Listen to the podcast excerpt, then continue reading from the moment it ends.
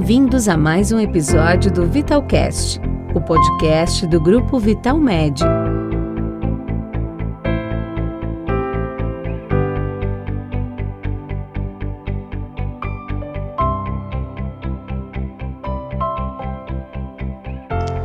Olá, me chamo Sandra Castelo Branco, sou médica do grupo Vital Med Plano Boa Saúde e hoje venho falar com vocês sobre a eficácia dos testes para diagnóstico da Covid-19.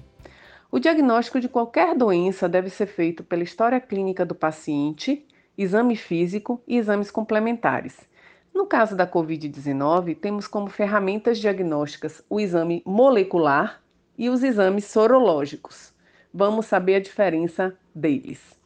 O padrão ouro para o diagnóstico da Covid-19 é o exame RT-PCR, que utiliza técnicas de biologia molecular para identificar o vírus ou parte do vírus, seja na mucosa nasal, orofaringe, aspirado traqueal, lavado brônquico e até nas fezes.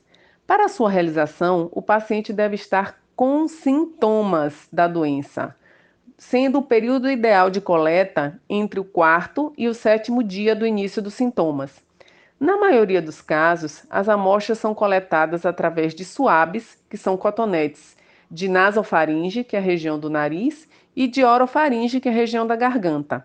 As secreções brônquicas, secreções traqueais e as fezes são abordagens normalmente feitas a nível hospitalar. Já os testes sorológicos podem ser feitos através de amostras de sangue periférico, ponta de dedo, que são os testes rápidos, ou através do sangue venoso, pela punção de veia, sendo que o sangue venoso é muito mais efetivo quanto aos resultados adequados.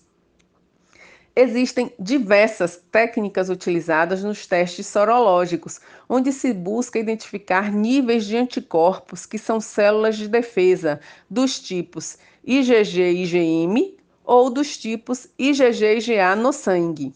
Ou seja, o resultado do teste sorológico diz se a pessoa já teve contato com o vírus SARS-CoV-2 ou coronavírus e se o sistema imunológico produziu os anticorpos contra a doença. Como o organismo só começa a produzir anticorpos depois que a infecção está instalada, o exame é recomendado a partir do décimo dia de início dos sintomas. É importante frisar que um resultado negativo não exclui a possibilidade da presença da doença. E nesse caso, o médico que assiste ao paciente pode solicitar outros exames. Os exames de imagem são uma importante ferramenta de acompanhamento do agravamento da infecção pelo coronavírus, visto que na fase mais tardia da doença podem ser identificadas alterações específicas nos campos pulmonares decorrentes de pneumonia. Os exames de imagem mais utilizados são a radiografia do tórax e a tomografia computadorizada do tórax. Para se obter a eficácia de um exame diagnóstico, é, são utilizados dois conceitos importantes, que são, número um, sensibilidade. É a capacidade de um teste em identificar, dentre as pessoas com a suspeita da doença, aquelas realmente doentes. Número dois, especificidade, que é a capacidade que o teste diagnóstico tem de detectar correta, corretamente os indivíduos sadios. O teste molecular RT-PCR em tempo real, que é considerado padrão ouro para o diagnóstico da COVID-19, é um teste de elevada sensibilidade e elevada especificidade, sendo que aqueles doentes com a maior carga viral podem ter maior probabilidade de um teste positivo. Uma coleta inadequada, uma coleta fora do período de evolução adequado da doença podem interferir na confiabilidade do resultado. Já a sensibilidade e especificidade dos testes sorológicos variam muito entre os fabricantes, que são inúmeros.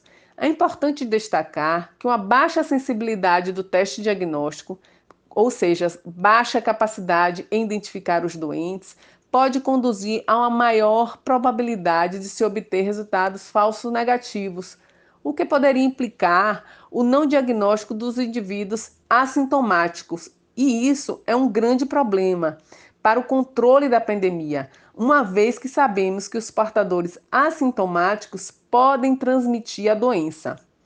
Em geral, a sensibilidade dos testes sorológicos foi superior a 85% e a especificidade superior a 94%, especialmente quando feitos através da punção do sangue venoso.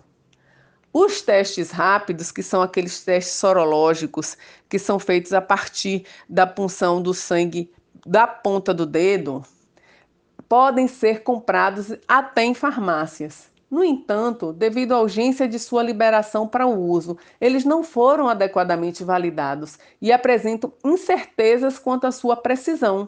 Por isso, não são recomendados para confirmar o diagnóstico dos casos agudos.